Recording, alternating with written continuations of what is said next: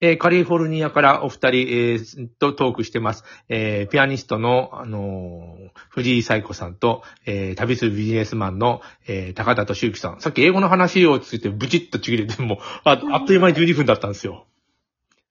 そうですねね。英語、本当なんかあの、なかなか、なかなか上達しないですよ。 あの、あでもままあ、旦あ、那よさんは。読んだりとかを、うん。うん英語しか喋れないんでそうだ、よ彼はねうん。なんで、うん英語で喋ってるんだけど、あの、やっぱり、その、ねえ、あの、なんか、まあ、これぐらいしかわからないよねっていう感じで喋ってもらってるんじゃないかな。あと、お音楽が、音楽がね、あの、藤井さんメインなんで、あ言葉っていうすいません。なんか、もう今日なんか本当に言葉が出てこないぐらい、もうずーっと練練習と仕事とですごいなんかもうずーっとひ弾いてて、 言葉が出てこない全然。すごいな。もう映画僕ずすいませんっとややってて、えっ、と、こもう、だあの、続けることは、で、でも最近やっと、あの、アイアムはラーメンから抜けてきたのね。お前はラーメンじゃないみたいなと ころ。あ、いや、お前はラーメンじゃないって言われるレベルからちょっと抜けてきた感じで。あーそうなんだ。面白い。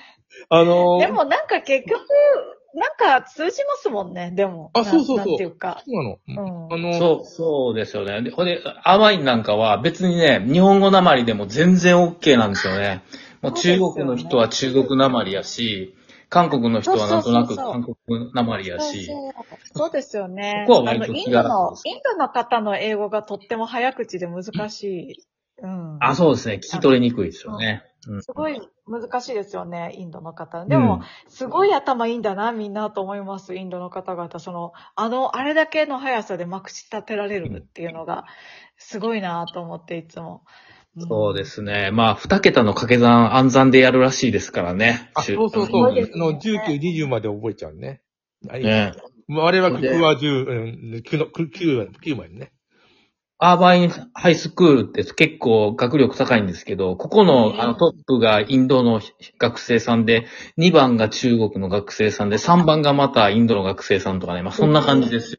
えー、そうなんだ。いいえインド、インドの言葉ってさ、抽象的なこの言葉を、なんだろう、理解するのに向いてるらしいんですよ。あ、そうなんだ。ええあの、言葉、な日本日本語も、あの、す算数っていうか数学とか、ああいうのはね、ちょっと向いてるんですね。でも、ロシア語絶対向いてないもん。あの、数字なのに男になったり女になったりさ、もうとんでもないな、違う、単語が変わったりとか。あー女性名詞、 男性名詞ってありますもんね。数字はそれやめようよと思う、そういうことを。うん。うん英語は割と、英語はででも割と、いやあの、そその数字、数式をなんか言葉にしやすくない数式を言葉に うん。なるほど三四十二みたいな、三四十二みたいなやつよ。そう、そうやね。別に男性、女性ない、ないしね。その数字。うんうん。あとほら、うんあの、1本、2本、3本とかね、あの、なんか1匹とか、なんか1本とか。。ああ、そうですすね。それないもんね。それないでがすよ、なね。いから、うん。あの、ね、ああその、うか1冊、2冊とかもこ、え、日本語は難しすぎるってよくう聞んきますね。ああの、う、うさぎを1話2話とやったりとあ、か。そうですよね。それこたそ。タンスはさ、一、一竿とか、わけわからんのもんね。そうか。え、ね、で、バイオリンは一丁二丁です、あ、そうそうう。そうそう。ええそう言うんですか、バイオリンは。いや、一丁、一、一手、一手だっけ一丁だっけ一手あ。一丁って読むんですかうん、あ一分かって手、なうかったん、わ一手とか言ってたな、誰かが。えーピアノは一台二台でいいんです思込でたピアノなんだろそうなうですね。ピアノは一台二台です、でね。もそもそもピアノな何台なんていうのはもうヤマハの人以外いないと思うね。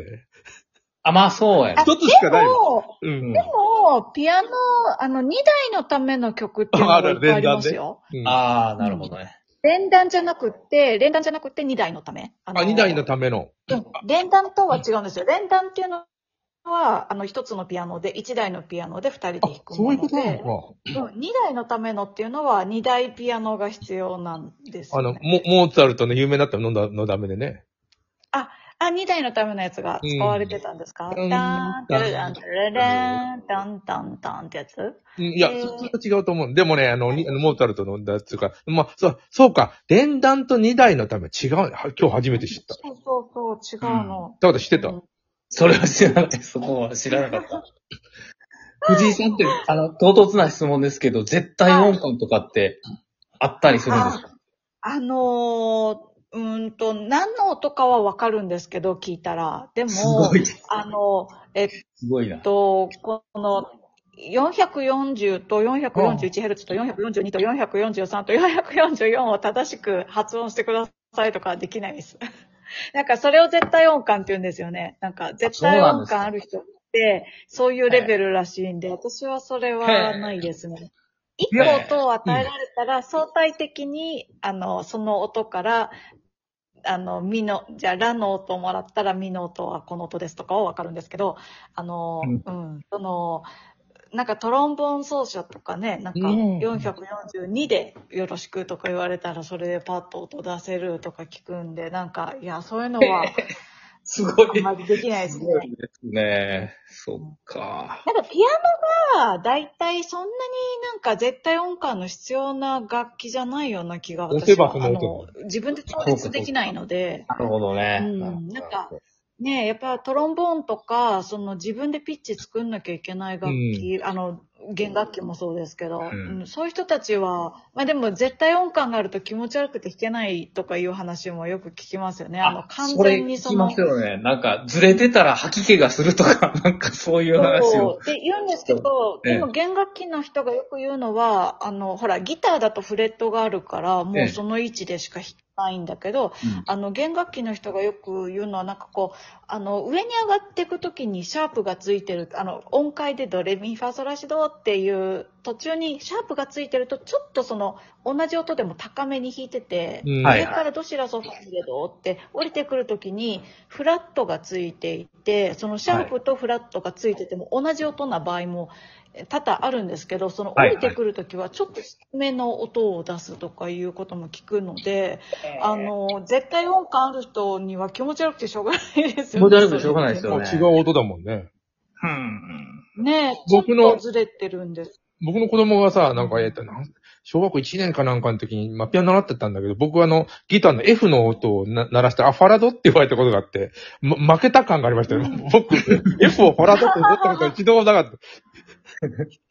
ギターはファラドなんだよ。俺ああ、F って聞けば、あその、い一つ目の和音がちゃんと基本的 F な和音 F はわ僕としてはもう指の痛い、あの、コードっていうぐらいしかおうん思ってないわけですよ。うんいや、あただーね、あれ F、は、うんファラドとか思ってた。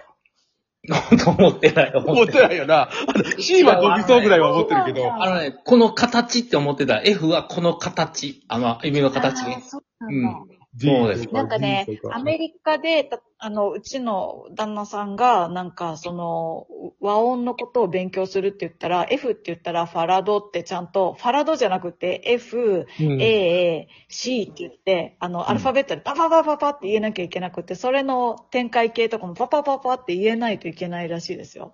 うん。うん。ねそう、それがすごいなと思って、パッとすごいなお音聞い、なんか聞くっていうよりも、その音階を聞くと、その、あの、どういう可能性があるかパッてすぐ出てきて、で、その上で即興が成り立ってるらしいですね。なんかジャズの人たちの頭の中に。ああ、なんか、あの、私も勝手な即興を、あの、振り付けに合わせてする仕事をしてるんですけど、ジャズの人たちの頭の中、本当に開けてみてみたいな って、そう、そう。思いますね。だからギター弾くけど、ジャジャズギターとかそういうんじゃないよね。そういうんじゃない。もう、アリスのギターやから、もう大体。うんはい。。いや、アそんリなスいいですよね。いやいや、そうそうそう。だから大大ファンだった。うん。今でも、今でも開催してるようなしてないような、たまにやるもんね、あの人たち。どうなんかな本当に、ちょっと離れてるとわかんないですけどね。前でやってたよ、なんか NHK かなんかで。へえ。別に仲悪いわけじゃないんだね。よくわかんない。仲悪いわけじゃない。うんうん。あんまり聞かないよね、あの人仲悪い。仲いいとも聞かないけど、仲悪いとも聞かないよね、あの人たちは。へえ。ずっとやってるとさ、仲悪くなってみたいになって解散する。だって、ローリングストーンズすごくない なんで仲悪くなんないんだあんあんな、 あんな個性のある連中で。ねえ、残念でしたね、亡くなられて、ね。あ、そうだ、あの、ドラムの方ですうよ。ん。ねえそうだね。でもあの、ローリングストーンズさ、新曲聴いてもさ、なんか、あの抱きたいで抱きたいで、俺には金はねえとか歌ってんで、お前いい加減にしろ、金はあるだろうと思って。いくつなんだよという、あの歌詞。あの歌詞を飽き、飽きないでずっと、なんていうの、あの、作れるってすごくないすごいですね。普通はさ、ジョン・レノンみたいにさ、お金がいっぱい稼いが稼いだ後は、愛と平和を歌うはずなのに、歌わねえもん、あれ、あの人たち。もう愛と平和以外歌うもんなくなるでしょ。あ、そうかな。うん。あ、そうなのか。いや、あの、大体満足、あちやっぱり、なんて若い時はさ、お金がなかったり、世の中に反抗しててさ、あの、天に唾を吐くようなこの歌とかいっぱい歌、歌うわけですよ。ところが、大成功した後はやっぱ愛と平和ですよね。なるほどね。うまいこと言うね。確かに。あ、たださ、あの、RC サクセションっていう人たちがいて、亡くなったけどね、今のの清志郎。うん。あの人さ、あの、成功してない時から愛と平和を歌うの不思議なんで愛し合ってるかいって言うでしょ。うあん。あの人ずーっとなんだよ。ああれはあれでかっこいいよね。あの、あんまり価値観がその、お金とか成功にいってななんかかった。さ、うん。あの、清志郎さんが、あの、名前出さないで活動してたやつってありますタタイマーズ、なんタかイマーズ、タイマーズ。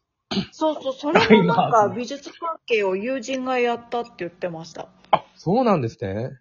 あの、が、うん学生で、そ運動れでなんか、うん。うん、その方の、今、えその方が映画作ってて、うんなんか、それで、なんか、音楽使ってもらえるみたいで、今回。あそうなんですよ。うん藤井さんの。素晴らしい。い。素晴らしい。だからあ藤り井がさとうんのピアノ生で聴けますよ。だから、カリフォルニアにいるからそう。そうやね。今度行って。もう一回やろう。あと5す秒。ごい距離だけあとど、 5秒 88マイル。あ、切れちゃう、また。